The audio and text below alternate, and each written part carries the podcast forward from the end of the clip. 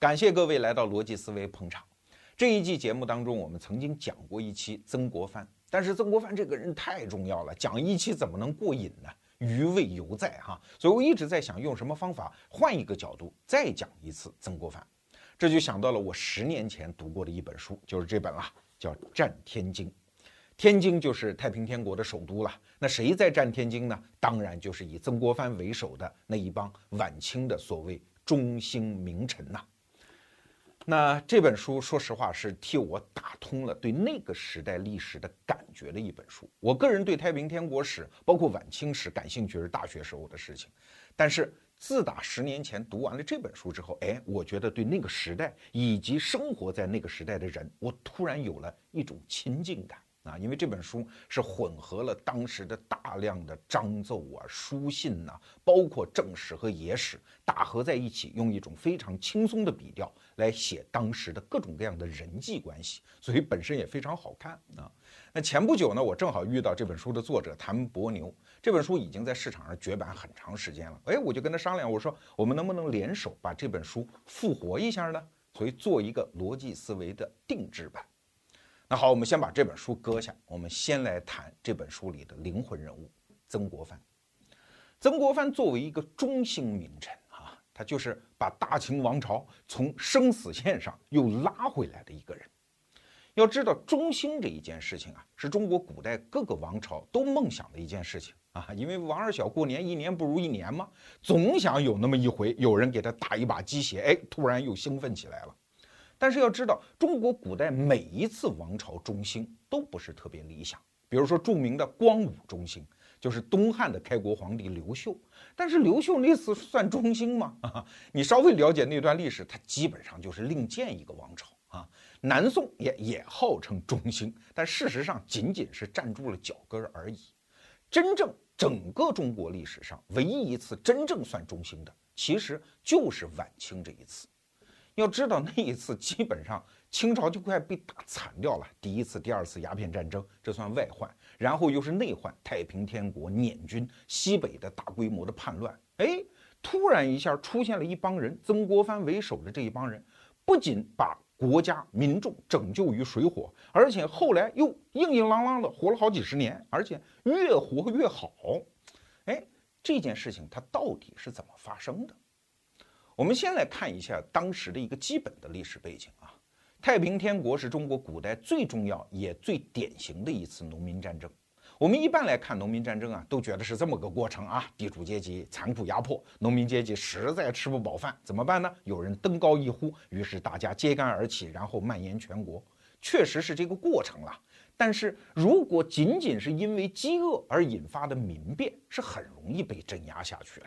你想那个老百姓他又不是职业军人，跟朝廷的军队那怎么能对抗得了嘞？所以啊，如果想达到太平天国那样的水准，至少需要两个要件。第一个要件呢，就是组织化资源。为啥？因为我们是个农耕社会啊，大家住得很分散呀。如果你要聚集一支队伍，有人登高一呼，你站哪儿呼啊？你总不成站在村口的老槐树下呼吧？你能呼出几个人来？所以，组织化资源，其中最厉害的一种就是宗教。你看东汉末年的黄巾大起义，它就是宗教啊，张角的太平道，所以它能聚集那么多人，然后岁在甲子啊，我们来起义。太平天国也是一样，洪秀全就是掌握了拜上帝教这个组织化的工具。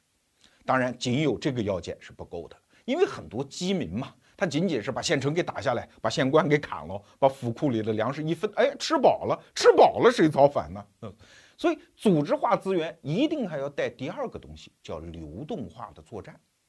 你看我们本期节目的主人公啊，曾国藩他就讲过一句话，说民无粮则必从贼，贼无粮则必变流贼，则天下无了日矣。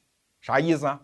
就是当有一帮人起来到一个地方，我就要征粮，把当地的粮给征完了。老百姓说：“我吃啥？得嘞，跟随起义军吧，就走了，然后去抢下一个地方的粮。下一个地方的老百姓也被抢光了，怎么办？走吧，跟着队伍去抢下一个地方。所以它就成了流动作战啊！流动作战这个东西，它就会导致天下糜烂了。所以你看，无论是黄巾大起义啊、黄巢起义啊、明末农民战争，还有太平天国，其实都是这个特征。曾国藩把他的机理讲的是非常之清楚。那太平天国厉害到什么程度嘞？他是一八五一年一月十一号啊，我罗胖的生日，也是洪秀全的生日啊。那一年他正好三十八周岁，借着自己做寿，然后就搞了两万人，叫金田村起义，然后就揭竿而起。这个时候只有两万人呢，当然当地的那些绿营的兵是打不过他的。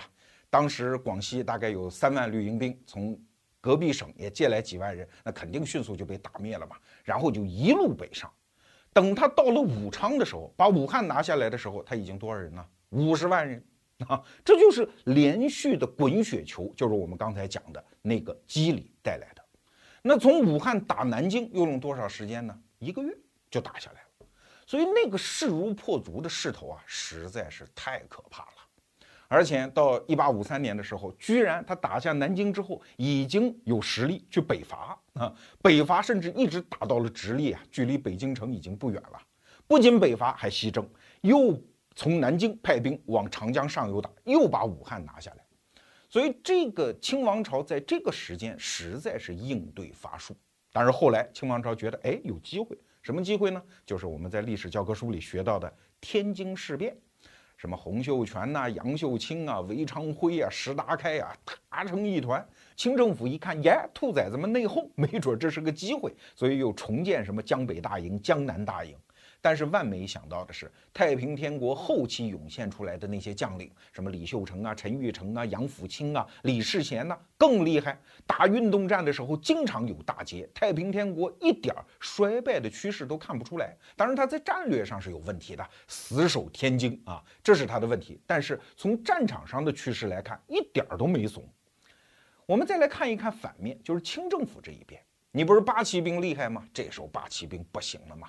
据罗尔刚先生统计，这个时候八旗兵占到全国的总兵力，其实已经不足百分之十了。而且满族人这个八旗兵，他有一个问题，就是他为了统治人口比他多得多的汉人，他采取了一种叫满城住房的政策。什么意思呢？不是满城住房啊，是满族人住一个满族人做的城，比如说西安呐、武汉呐、杭州啊、南京啊这些地方，他们自己住一个城，自己人住在里面，那会导致两个问题。第一，当一个士兵和自己妻儿老小住在一起的时候，他平时的斗志是没有那么昂扬的。再有一个问题呢，就是一旦发生战争，你往往被一下子瓮中捉鳖，闷死在城里。比如说辛亥革命，辛亥革命虽然没死太多人，但问题是全国有几个城市的满城损失特别大啊。比如说武昌起义，当时的革命军就一把把满城给打下来了。像什么包啊、布啊、铁呀、渣呀，这叫满族的四大姓，基本上被屠灭。所以后来的满族人在辛亥革命之后，都基本不敢用满姓，都改了汉姓，跟这个是有关的。当时还有一个传说嘛，武昌城内革命军怎么辨认一个满族人呢？让他去念六十六，那他们都会念成六十六啊。如果念成这样，基本就满人给杀掉。所以可见啊，掌握一门普通话有多重要哈。但是啊，我们这个时候得说。主要清政府的兵力还是绿营兵，可是问题是绿营兵战斗力太差了，基本上也就做个警察部队啊，管一管治安事件还可以，最多算一城管吧，他是没有战斗力的。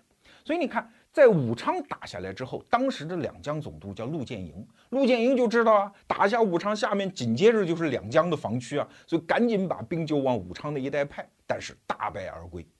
当陆建营回到南京的时候，当时的那个南京的满城的那个将军叫祥厚，祥厚觉得你呀太龙包了，怎么打不过太平军一帮农民泥腿子呢？还向朝廷写奏章弹劾他。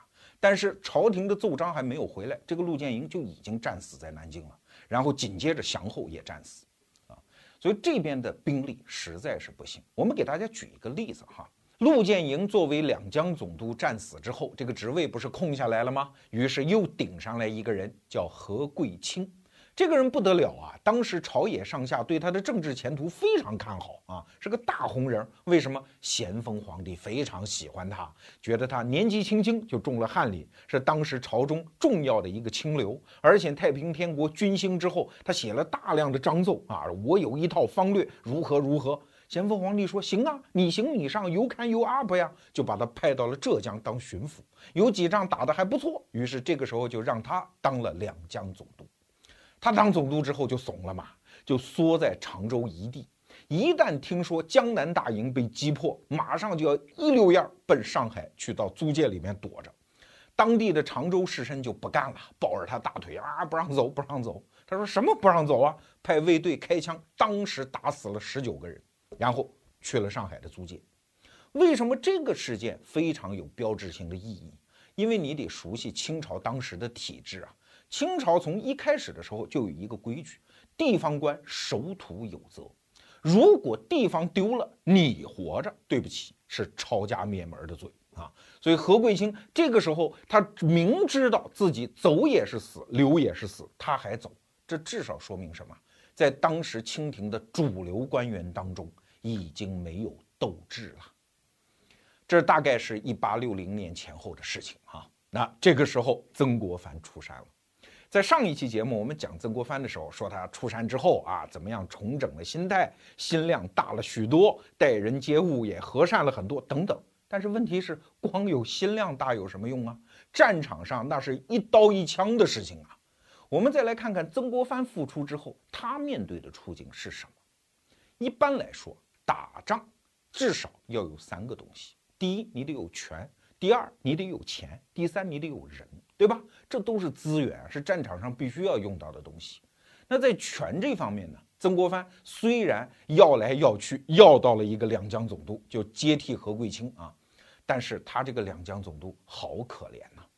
我们去看历朝历代都有一些中兴的名臣，但是这些人呢，往往都是国家赋予大权的。比如说郭子仪，这是唐代的中兴名将，安史之乱就在他的手里平定的啊。但是他的官当多大呢？司徒、尚书右仆射，同中书门下平章事。什么意思？既是军队的最高总司令，司徒嘛，又是宰相。而再回来看这个曾国藩就好可怜，表面上是一个两江总督，节制好多省的军事，你们都得听他的。其实谁听他的呢？包括他自己培养出来的人都不怎么听他的。比如说，他一直觉得我们湖南人应该帮湖南人吧，所以就举荐了左宗棠去到浙江当巡抚。可是左宗棠去了之后，脸一麻，立即就不认他了，要钱要饷门儿都没有，我搞我那一套啊。还有更倒霉的是一个叫沈葆桢的人。沈葆桢呢，按说也是湘军系的，曾国藩对他大力提携，因为当时两江的辖区主要就是江苏、安徽和江西，而江苏和安徽呢，基本上都在太平军那个战场区，所以很多税收是收不上来的，唯一还能收上来税的，可能就剩下一江西，所以他就把江西巡抚的位置安排给了这个沈葆桢。沈葆桢根儿也硬啊，林则徐的女婿嘛，也是晚清的一个名臣啊，哎。就是曾国藩亲手提携的这个沈葆桢，到了江西之后，脸一骂也是不认他，还截留各种各样的饷银，跟皇上讲：“哎呀，能不能不支持曾国藩？” 所以当时他几乎没有太大的权力，这是权。那钱呢？钱也是非常的局限。你看啊，中兴名臣通常在钱上是不太操心的。比如说南宋的那个岳飞啊，岳武穆，我们很熟。宋高宗有一条。甭管多难，皇帝勒紧裤腰带，一定要保证岳飞的军饷。为什么？如果要让你就地筹饷，那你不就是军阀吗？这个在以前节目里面我们讲过哈。但是曾国藩不行，为什么？清朝的财富体制决定了，清朝有一项规矩叫永不加赋，所以他的国家的财政收入啊，相对来说是稳定的，就那么多。道光末年的时候，国库里面还有八百万两。到了咸丰的时候，只剩二十万两啊！二十万两纹银呢，维持这么大的国家，再向前线拨军饷，那几乎已无可能。那怎么办呢？再开源，那只能捐官呢，就是卖官鬻爵嘛。可是天下的官儿，那些红顶子，那总是有限的嘛。所以到后期不得已，就让各地开放厘金。什么叫厘金呢？就是收商业税啊。简单说就是这样啊。你送一担货要过这个关，那对不起，抽百分之一。而一旦收厘金，实际上这笔税源就回到地方官员的手里了。所以曾国藩后来就靠各地啊收一点厘金来过日子，过得是非常的捉襟见肘。再说到一个因素，就是人。你作为中兴名臣，你总得有自己一套班底吧？可是曾国藩在这方面原来的老班底已经凋零殆尽了。他第二次出山的时候，什么塔奇布、罗泽南，包括他自己的亲弟弟曾国华，这时候已经战死了。原来对他支持力度最大的那个官员胡林翼，这个时候也死了啊，所以他几乎是举目无助。再来看曾国藩这个人，他原来年轻的时候啊，是以理学自命的。在北京城当京官，跟倭人这些就是晚清著名的那个保守派，天天混在一起，谈心性之道，搞经史子集，没有搞过什么兵书战策呀。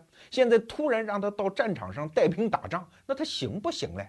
反正那个晚清最会带兵打仗的左宗棠是有点看不上他的，虽然俩人关系很好啊。有一次，左宗棠给自己的儿子写信，在《战天经》这本书里我看到的啊，就说啊，我跟曾国藩关系特别好，但这个人呢。才略太欠，没什么本事，终非堪乱之人。说他带领打这场仗，我是不看好的。包括曾国藩自己也讲啊，叫我有灭贼之志，但是无用兵之才。你看自己都认了。当时有一个著名的文人叫王凯运，他就写了一本书叫《湘军志》，就是把曾国藩带兵打仗这些事儿写成一本书。等这本书出来之后，湘军的将领都他妈不干了，说你这什么意思啊？因为在这一本书里面，几乎你就会发现，整个湘军没有打什么漂亮仗啊，既没有以少胜多的大捷，也没有什么机智的、勇敢的、能够名留史册的那种运动战啊，经典战例几乎找不到。你说哪个中兴名臣没有经典战例呀？以少胜多，什么淝水之战呐、官渡之战，你总得有打得出去的东西吧，有招牌吧？可是你会发现，曾国藩灭太平天国的过程当中，几乎没有谈得上能够摆得上桌面的战例，这也好奇怪啊！所以啊，当时有这么一套说法，哎，也不是当时了，就民国时候有一个著名的史学家叫萧一山，他就讲说，曾国藩一生的事业成功完全来自于学问啊！你看这句话就大有文章哈，就不来自于他的才情。不来自于他临场运用的那个智慧，来自于他的学问。那我们就接着推敲，那他有啥学问呢？曾国藩一生打仗讲六个字，叫结硬寨，打呆仗。就是我把这个军营这个军寨结得非常硬，打仗我摆出一些那叫痴傻呆捏的状态，那那怎么能打得赢呢？你看啊。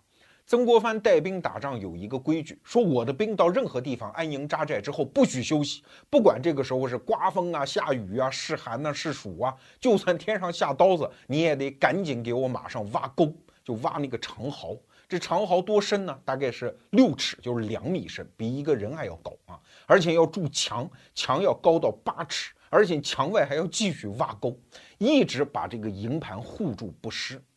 他包围城池的时候用的也是这一招，动不动就挖几十里长的长壕，而且一道不够哦，通常是六道，就像北京城一样，一环、二环、三环、四环、五环、六环。所以你看这湘军呢，简直就不像战斗部队，整个是一工兵部队。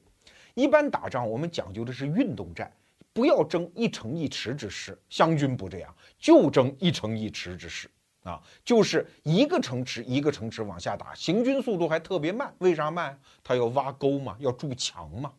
所以啊，这种打法就显得特别笨。要不怎么叫结硬寨打呆仗呢？左宗棠有的时候就说啊，说曾国藩用兵叫每苦钝智，就经常苦于迟钝和不灵活。明明有战机，哎，他不抓，他就在那挖沟，在那筑墙。曾国藩也有道理，我笨呐，我承认我不会用兵啊，但是我用这种方法，我没有什么错误啊。他用的是这个心法，而且曾国藩特别讨厌一点，就是他手下的将领叫浪战，就是动不动就出去跟人打仗，不要打仗啊，就是挖沟，这一招最好。比如说啊，曾国藩有一个真的是好基友啊，叫李元度，这个人跟他既是老乡，而且一开始就跟他出山的时候就陪着他。而且后来曾国藩第二次出山的时候，李元度二话不说，又跟着他再次出山。两个人平时还以诗文相会，又是一个笔友。后来甚至这两个人结成了儿女亲家。但是就是这样的一个人，李元度啊，有一次曾国藩派他去到徽州去守城，呃，李元度去了之后呢，一看太平军啊，好像我也能打呀，马上就跟太平军接战。要知道，李元度原来去之前，曾国藩就反复告诉他不要打仗，不要打仗，你给我死死的把城给守住。李元度说打一仗也不怕什么，就打了，结果果然大败，然后就守住徽州城。这个时候，曾国藩就给他写信啊，说你给我守六天，守六天援兵就到。李元度又不听啊，又出城跟那个就是前面我们讲的那个世王李世贤又大战一场，又输了，把整个徽州给丢了。曾国藩气得要死啊，一定要弹劾他，把他一撸到底。曾国藩周围所有的人都拦住，说不要不要弹劾啊，这这这实在是太是自己人。包括后来我们讲的那个李鸿章，李鸿章为这件事情跟曾国藩翻脸啊，翻脸也不行，也得弹劾。所以可见曾国藩的性格当中，对他的战略是有一套非常坚定持守的。说我不会打仗，不会打仗，我就先确保自己不会输嘛。这在兵法上也是有讲究的呀，叫什么叫以己之不可胜，以待敌之可胜。反正你打不赢我，你输不输，咱俩再找机会对决。所以啊，民间有一个传说哈，说曾国藩啊是一蟒蛇精，这话怎么来的呢？他小时候就得了一种皮肤病，就经常挠挠的那个皮屑呀撒一地，就那种病。所以有人说这是蟒蛇精转世，你要蜕皮吗？但是我们觉得蟒蛇精这个比喻用于曾国藩的身上也真是不冤枉他。你看他真的就像一条蟒蛇一样，我不跟你搞什么呃精彩的决斗的技法，那玩意儿我不会，我就像一条蟒蛇一样，因为我带领的是全国的资源，我就一点一点的把你给箍死。所以曾国藩的弟弟曾国荃有一外号叫曾铁桶，就是围城围的就像铁桶一般。所以你看，曾国藩像蟒蛇一样，真的就把太平天国给箍死了。刚才我们说到，曾国藩在面对自己的敌人太平天国的时候，用的是六字心法，叫结硬寨打呆仗。但问题在于啊，一个人想要成就一番大的事业，他面对的对手又何止是敌人呢？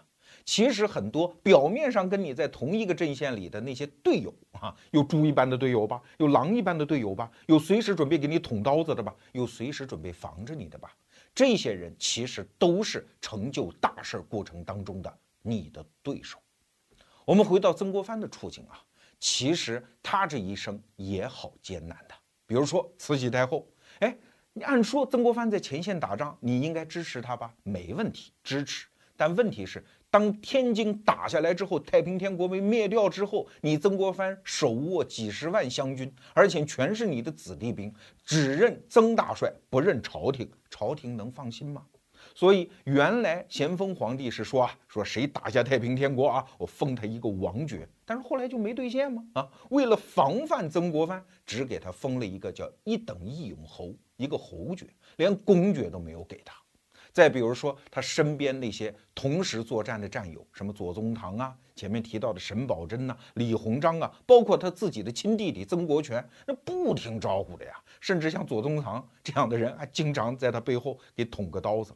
再比如说，他亲手迎聘的那些幕僚，按说应该同生共死吧，跟自己的主公哪有那些事儿？往往是大难来时，树倒猢狲散。那其中《战天经》里面就讲到一个细节。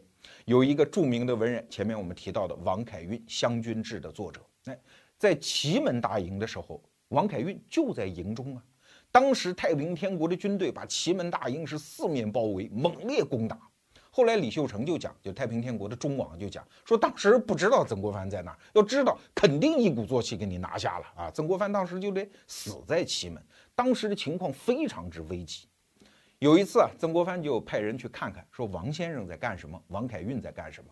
仆人回来说，老人家在读汉书啊，啊，夜半时分点灯熬油，继续用功。曾国藩说：“你先别着急，你再去看看他的仆人在干什么啊。”一会儿回报说他的仆人正在收拾行李啊。曾国藩说：“我就说嘛，像王凯运这样的经学大家，像汉书这样的书，早就背得滚瓜烂熟了，怎么这么紧急的时候，夜半时分还在那读汉书呢？”假装镇定，等着仆人收拾好行李，好溜。所以啊，一个大人物，一个成就大事业的人物，本质上是孤独的，谁都靠不住。即使是那些亲如手足的人，又如何呢？比如说欧洲的拿破仑啊，他称霸欧洲的时候，把自己的兄弟够亲了吧，分封在各个国家当国王，什么荷兰呐、西班牙、意大利，遍及欧洲都是他的兄弟国王。可是等到拿破仑和英国人、俄国人对决的时候，这帮兄弟帮他吗？不帮他，袖手旁观，甚至为了一点点蝇头小利，继续跟英国人做生意啊！拿破仑当时讲的是欧洲大陆整个封锁嘛，不要跟英国人做生意，这些人不听他的，那怎么办呢？当一个人要做大事儿，身边所有人都是对手，都要对付，怎么办呢？在读完《战天经》这本书之后啊，其实我觉得曾国藩的心法。仍然是刚才讲的那六个字，叫结硬寨，打呆仗。在这过程当中，当然太多太多的故事哈，我只讲一个小例子。这已经不是战天津啊，但是这本书里也写到，就是处理天津教案。曾国藩打灭了太平天国，然后又跟捻军作战之后，这个时候到一八七零年，在天津出了一桩特别特别棘手的事情。当时是怎么回事呢？因为很多外国传教士嘛，到中国来传教啊，包括做一些慈善工作，收留一些儿童。当他收留儿童的时候，很多地痞流氓就说：“哎，外国人收留儿童啊，就到处拐一些儿童，然后卖给教堂，这也是一桩发财的生意啊。”但是很多老百姓就不理解，因为排外嘛，当时民智未开，很多人就讲：“这西洋人肯定在做药啊，拿儿童的眼珠子、脑子做药当药引子。”诶，确实，教堂也确实看病啊。你跟中国人这个观念当时那个差距太大，也说不清楚。到最后啊，就很多人就要冲到教堂来，而说我得看看到底怎么回事啊。教堂得让我们检查。当时法国驻天津的一个领事叫封大业，这个人脾气特别不好。说白了啊，是到中国来由法国人派来，而且只在天津当一个领事，也不是什么精英阶层。这个封大业呢，脾气特别暴，就去找天津的这个知县去算账。然后一言不合，他就掏枪把天津知县的一个随从，也有人说是他儿子，就给打伤了。这是大庭广众之下发生的事情啊，老百姓就不干，马上当场就把这个法国驻天津的领事封大业给杀掉了，然后冲到教堂里见人就杀。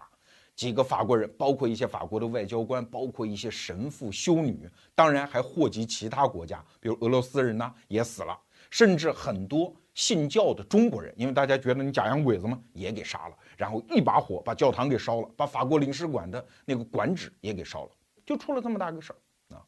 从道理上讲啊，我们现在不能回到民族情绪，我们只能说从国际交往的道理上讲，人家也没有怎么着你，现在你把人杀成这样，那总是中国人的不是吧？但是问题是舆论不这么看呀，舆论说，哎呀。我们这些子民还是挺棒的，你看老外欺负我们这么多年，终于民气可用啊！所以怎么处理这一桩天津教案，就成了一个天大的难题。当时朝廷就把曾国藩调任直隶总督啊，这叫江臣领袖，封疆大臣的领袖。但是这一任江臣领袖不好干呐，因为就是要处理天津教案。一般来说，总会在两可之间觉得特别的为难。一边呢是国内的舆论啊，谁偏向洋人，谁就是汉奸，那肯定是名留千古啊，这留的可就是个臭名啊。可是，一方面呢，你如果天天偏着中国人，问洋人也不是吃素的呀。当时法国人已经把军舰开到大沽口了，要知道那个时候距离火烧圆明园可没有几年啊。洋人是说开枪就开枪。作为一个负责任的大臣，如果你偏偏不跟洋人妥协，不做出适当的处理，你对国家民族也是不负责任。所以这道难题就放在了曾国藩的身上。那曾国藩怎么处理呢？啊，我们今天来看，其实处理的特别漂亮，很简单，三步。第一步啊，谁杀人？谁杀人？这是犯法呀，那抓起来就得杀。后来把一调查，十八个人冲进教堂里杀人，抓起来砍了，这是第一件。第二件不是祸延其他国家吗？你们其他国家的什么大使啊、领事啊、外交官也别围我这儿闹。你说你多少损失，该赔赔啊！后来赔了四十五万两银子。你们都是围观群众吧？先散了，先散了啊！现在苦最深、仇最大的是法国人，不是把他们的领事封大业给杀了吗？我们单独再跟法国谈判，这就到第三步啊。那你说杀了外交官，这是有辱国体，有辱国体没关系啊，咱道歉啊。而且谁纵容这些人杀的呢？就是当时天津的叫通商大臣，这个人叫崇厚。说既然你崇厚当时没处理好这件事儿，你就代表中国政府到法国去赔礼道歉。当时法国的那个当政者也是一个著名的政治人物啊，叫提尔。提尔就接见了这个崇厚，就讲了一句话啊，说既然你们处理的这样啊。我们也给你交个底牌，我们也并不是要中国人的头颅，我们只是要相应的秩序和国家之间交往的那个正常的礼节。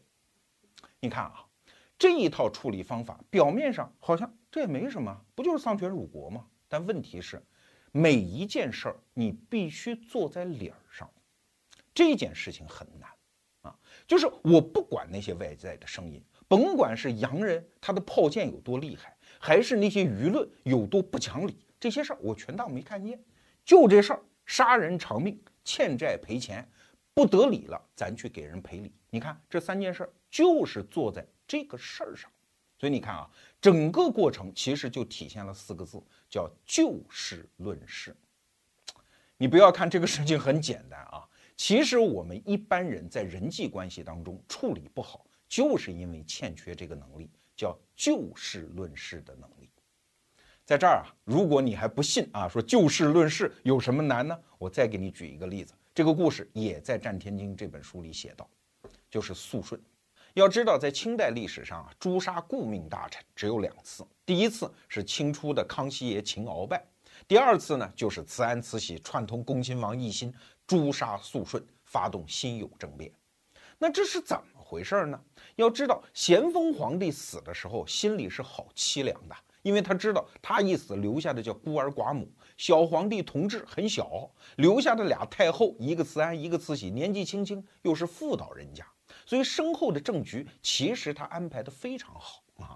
他安排了八大顾命大臣，就是以载元、端华、肃顺这帮人为首的八个人当顾命大臣，朝廷所有的日常行政事务都由你们处理。但是皇家要保留最后的否决权，所以咸丰皇帝把自己的两颗印给了两个太后，一个呢叫御赏印给了慈安，同道堂印给了慈禧。说白了，就是当时朝廷的公文履行是这样的哈，就是所有要下发的谕旨，最后要让太后看。太后觉得，嗯，没啥问题，我也不行使我的否决权，那我就在谕旨的头上由慈安太后盖下御赏印，由慈禧太后盖下同道堂印，在谕旨的末尾，这样一头一尾，算是皇家同意了。那这个办事体制按说是没问题，就可以照此运行。但是肃顺不是这样想，他就一直担心这俩太后要夺他的权。甚至在咸丰皇帝没死的时候，他就跟咸丰讲说：“你把这俩寡妇给留在世上不好吧？对国家不利吧？你要不要学学汉武帝呀，行勾弋之事？啥叫勾弋之事呢？汉武帝临死的时候，觉得儿子很小，当皇帝，他妈这么年轻，万一将来勾搭外面的男人，这我刘家的江山不就完了吗？所以就把这个小皇帝的妈叫勾弋夫人给杀了。”啊所以当时肃顺就跟咸丰皇帝出这主意，你要不要把这慈禧给宰了算了？所以看来他一开始就担心这个慈禧。好了，等咸丰皇帝死了之后，他就越来越担心啊。正常办事的过程当中，那个时候他们还在避暑山庄啊，躲避英法联军，还没回来呢。当时有一个御史叫董元淳，这个人就上了一封折子，这个人就是一妄人。董元淳讲：“哎呀，我们要请太后出来垂帘听政啊！我们要让恭亲王加入这个执政的队伍。哎，哪轮得到你说话？这是先帝安排下来的政治格局。所以这时候肃顺如果心里没什么的话，就把他当个屁给他放了就算了嘛，不用搭理他。但是肃顺如临大敌，说这事儿还行啊，有这样的妄人在前面捣鬼，那万一挑动了太后的心思，真要垂帘听政怎么办呢？”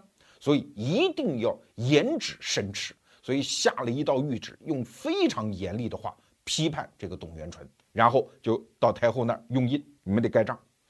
太后说不好吧，我们还没有回銮到北京啊，把这样的矛盾暴露出来何必呢？这道折子就不发了，跟当时的术语叫阉了，或者叫留中不发，对吧？那不干啊！当时的那个顾命大臣之一也是。这个肃顺的小狗腿子啊，叫端华，就跑到太后那儿去吵，声震屋啊。最后什么效果呀？把小皇帝给吓哭了，不仅哭了，而且尿了啊！最后两宫太后和小皇帝哭作一团啊！但是就是太后还是比较坚持，说这不能发。那好啊，当时他们就发明了一个叫什么“割车”，啥意思？罢工。八大顾命大臣不干了啊！只要你们不发这道谕旨，我们就不干。你爱咋地咋地。太后一看也没办法呀，那好吧，同意吧。但是问题是，这个仇可就作下了。还有一件事情，就是恭亲王奕欣到避暑山庄，那哥哥死了嘛，作为臣子，作为弟弟，总该来奔个丧吧？哎，这八大顾命大臣又特别紧张啊，说你可不能见两宫太后，没准你们要商量什么事儿啊，所以就一直不让见。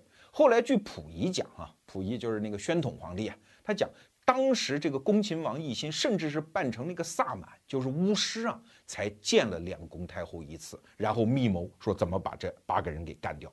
所以，等两宫太后扶着咸丰皇帝的灵柩回京的路上，就派兵把他给抓了。到了北京城之后，两宫太后当着所有的大臣呐，那一通哭啊！我们母子啊，孤儿寡母啊，受这帮奸臣的奸贼的逼害啊！啊，所以你说怎么办？大家说怎么办？大家说宰了他，宰了他！哎，就把这帮人给宰了。这就是历史上著名的辛酉政变。你看啊。我们细分析这当中的过程，你会发现这也是作死啊！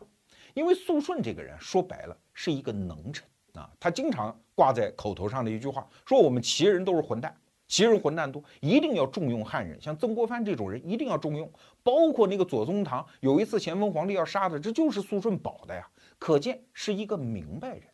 那明白人为什么会犯下这样的大错呢？很简单，就是不会就事论事吗？”他总在想别人会对我现在怎么看啊？两宫太后要不要夺我的权嘞？如果要夺我的权，我应该怎么防范呢？说白了，想多了啊！你这一想多，那你的行为就会变形。你这儿一变形，对方心里就会结疙瘩，对方心里结疙瘩，对方的行为也会变形，然后双方自然而然就产生了冲突。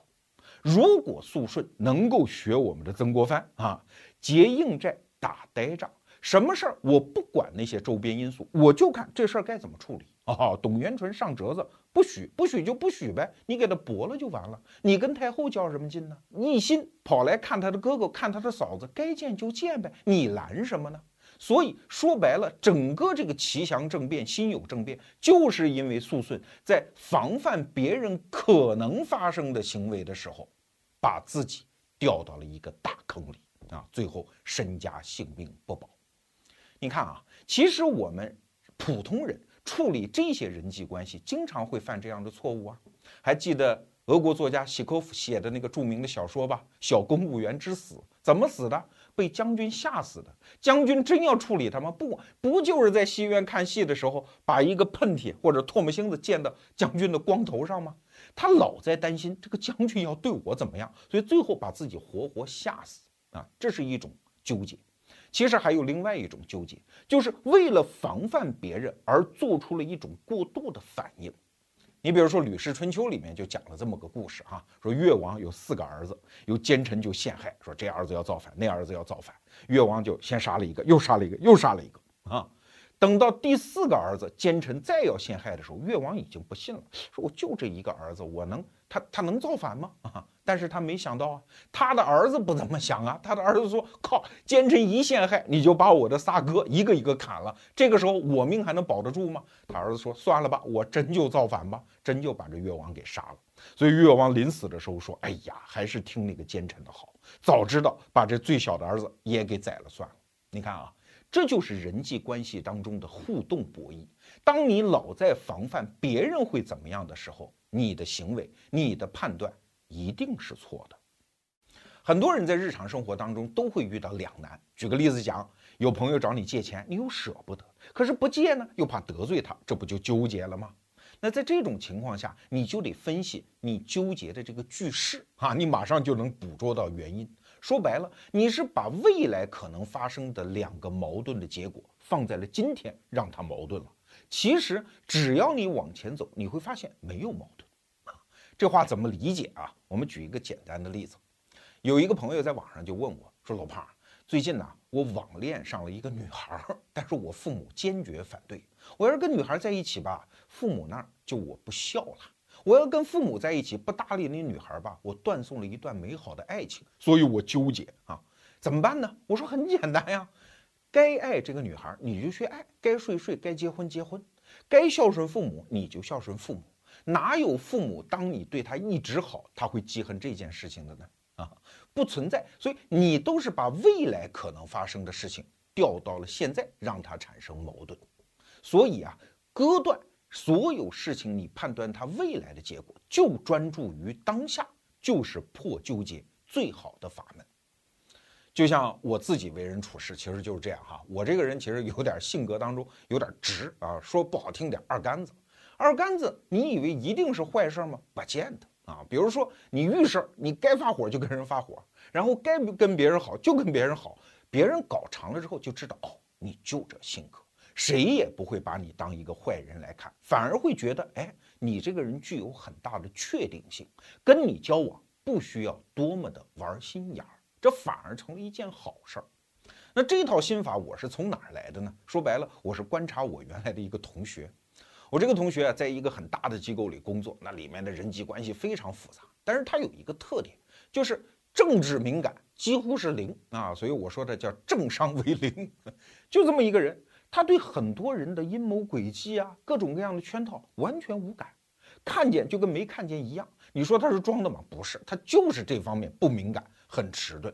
但是呢，他专修自己的业务，在业务上非常棒。啊，所以这样的人最后反而是那个环境里面政治博弈的最后的赢家。现在官儿当得挺大，从他的身上我就得出了这样的一个结论：为人处事切记目光远大，一定要鼠目寸光，就看眼下这点事儿，把该办的事儿办好，剩下来所有的矛盾其实都在你往前走的过程当中自然化解掉。曾国藩用的其实就是这样一套心法啊，他有一个字儿，这个字儿啊，在古代儒家的修身当中非常重要，就是诚恳的那个诚字。后来李鸿章在晚年回顾哈，说我的老师就是指曾国藩，一生教我最重要的就是这个诚字，真的是受益无穷。在天津教案期间，曾国藩和李鸿章就见过一面，这故事以前我们也讲过啊，在这儿我们简单再说一下。曾国藩就问李鸿章说：“你跟外国人打交道，你用什么方法？”李鸿章说：“我跟他打痞子枪，说白了就是我跟他耍无赖。”曾国藩说：“不好啊，你要跟他们用一个诚字，不管是外国人还是中国人，都是人嘛，人都讲道理啊。只要你用一个诚字啊，该怎样就怎样。”他就不会欺负你，即使他欺负你，那也只是实力差距带来的一个正常结果，总比你耍无赖、使巧计，最后吃一个大大的暗亏要好得多。对谁，我们都应该秉承一个诚字。确实啊，在人际关系的处理过程当中，《战天经》这本书里写的多哈，他经常就是这样的。你比如说慈禧，慈禧有一次，这已经是太平天国后来的事儿了哈，当时的两江总督叫马新贻遇刺。这是晚清史上著名的叫刺马案，当时慈禧其实特别怀疑曾国藩和他的湘军干的，所以就把他叫来，阴阳怪气的问：“呀，此事甚奇呀，你怎么看这个事儿啊？”曾国藩回答的非常简单：“嗯，我也觉得此事甚奇，好奇怪。”剩下一个字儿不多说，啊，既不跟老佛爷说：“哎呀，真不是我干的呀。”老佛爷说：“哎，小子有心眼儿啊，知道我这啥意思。”他完全没反应，就是嗯，此事甚奇，挺好。老佛爷拿他一点招都没有。再比如说，他的弟弟曾国荃有一次跟朝廷，朝廷封他一官，他嫌小啊，曾国荃就有点撂挑子那意思，跟朝廷打一表彰，说这样吧，你给我再降一级吧。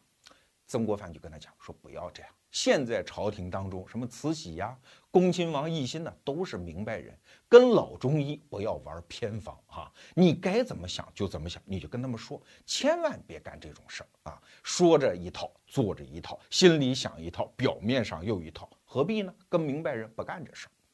再比如说，左宗棠经常在背后给他捅刀子，曾国藩的处理非常简单，就是你不是指责我什么，该解释这件事儿就解释这件事儿。过后我全当没发生，该帮你左宗棠，我还是要帮你啊。这就是曾国藩为人处事一系列的准则。最后回到就是我前面用的那个，好像是贬义词，叫鼠目寸光。对我就处理眼下这一件事儿，处理好了。不考虑周边的第二层、第三层的博弈关系，反而是乱局中、变局中最最聪明的方法。就像佛学中有这么一则禅宗的公案，有一个小和尚就问老和尚说：“师傅啊，你年轻的时候你在干什么呀？”师傅说：“我就是砍柴、挑水、做饭啊。”那你得道之后、开悟之后，你干什么呀？师傅说：“我还是挑水、砍柴、做饭。”那小和尚说：“那有啥区别呢？你活了一辈子也没啥进步啊！”哎，老和尚说：“不对，有进步。我年轻的时候啊，是砍柴的时候想着挑水，挑水的时候想着做饭。现在呢，我开悟了，得到了。我现在砍柴的时候就砍柴，挑水的时候就挑水，做饭的时候就做饭。说白了，人的境界差距就是这么点儿啊！啊，举个例子讲，我们如果在地上画一道半米的线。”啊，画过去一个通道，你走过去有没有问题啊？没有问题。可是如果两旁边全是悬崖峭壁，中间就是一个半米的墙头，你能走过去吗？啊，你就会肝颤。你为啥肝颤呢？就是因为你想到未来，哎呀，我要向左一步，我就会掉下去；我向右一步，我又会掉下去。你想多了嘛？其实如果你没想两边，半米的宽度足够你走很长的距离，你完全不会掉下去。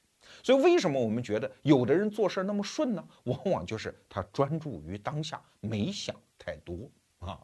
今天讲的道理有点多呀，最后给大家讲两套我听来的话。